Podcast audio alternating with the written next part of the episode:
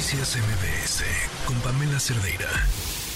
Me parece ridículo que la, la, la, discusión nacional previo al regreso a clases sean los libros de texto. Y les decía, me parece ridículo porque hay otro, otros temas que están ahí, no solamente en el país, pero sino también hablamos de las herramientas del aprendizaje de esa generación que queremos formar, ya olvídense para el futuro, para el presente. Nos acompaña la doctora Beatriz Palacios, directora de Innovación Educativa y Aprendizaje Digital del TEC de Monterrey. Gracias por estar aquí. Muy buenas tardes. Muy buenas tardes y un saludo afectuoso para ti y para todo tu auditorio. A ver, ¿qué, qué hay hoy? O sea, pensando en, en esta educación ideal, yo creo que más que futurista, eh, vanguardista, contemporánea? ¿Cuáles son esas herramientas de punta para la educación hoy?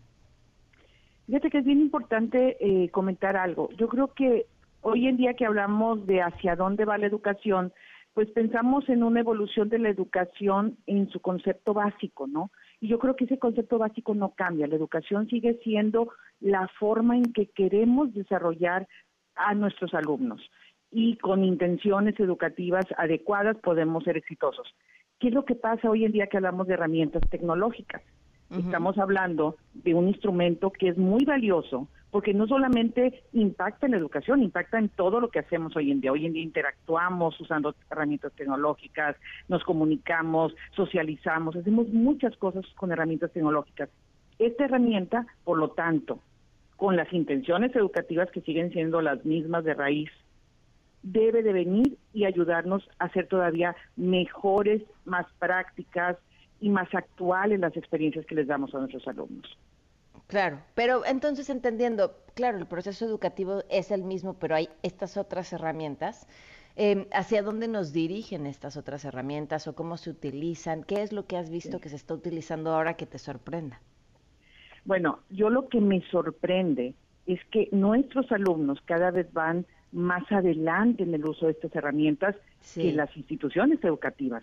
¿Por qué? Por lo que decía hace unos minutos, porque es ya parte de su día a día, las herramientas están con ellos en muchos de los procesos que hacen. Entonces, ¿qué me sorprende hoy en día? Que no vayamos más a prisa de lo que deberíamos de ir todas las instituciones educativas. Aprovechar estas herramientas porque creo que podemos hacer todavía mejores prácticas educativas. Mira, un ejemplo. Hoy en día, digo, se habla mucho de la inteligencia artificial. Yo creo que más que verla como una moda, es verla como una herramienta que puede ser muy potente, ¿no? El poder ayudar a nuestros alumnos a experimentar otra forma de acceder a los contenidos, de a través de analíticas de aprendizaje poder personalizar más lo que ellos aprenden, o cuestiones como, por ejemplo, todos los mundos inmersivos, las realidades virtuales, que te permiten que prácticas que antes era difícil llevarlas en un ambiente físico, en una aula normal, hoy en día podemos llevarles esas prácticas que les permiten experimentar, practicar, desarrollar cosas a nuestros alumnos en estos ambientes virtuales que hoy en día pueden ser parte importante también de los modelos educativos. Eh, ¿está, ¿Está México a la altura? Yo creo que tenemos lo más valioso, tenemos las ganas de aprender.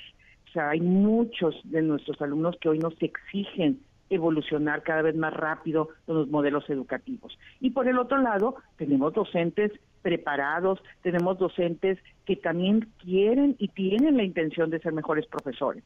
Por supuesto que para eso hay que alinear dos cosas importantes. La infraestructura del país, que sea la adecuada para soportar todas estas inclusiones tecnológicas, no solo para la educación, para todos los demás ámbitos de la sociedad que hoy la reclaman.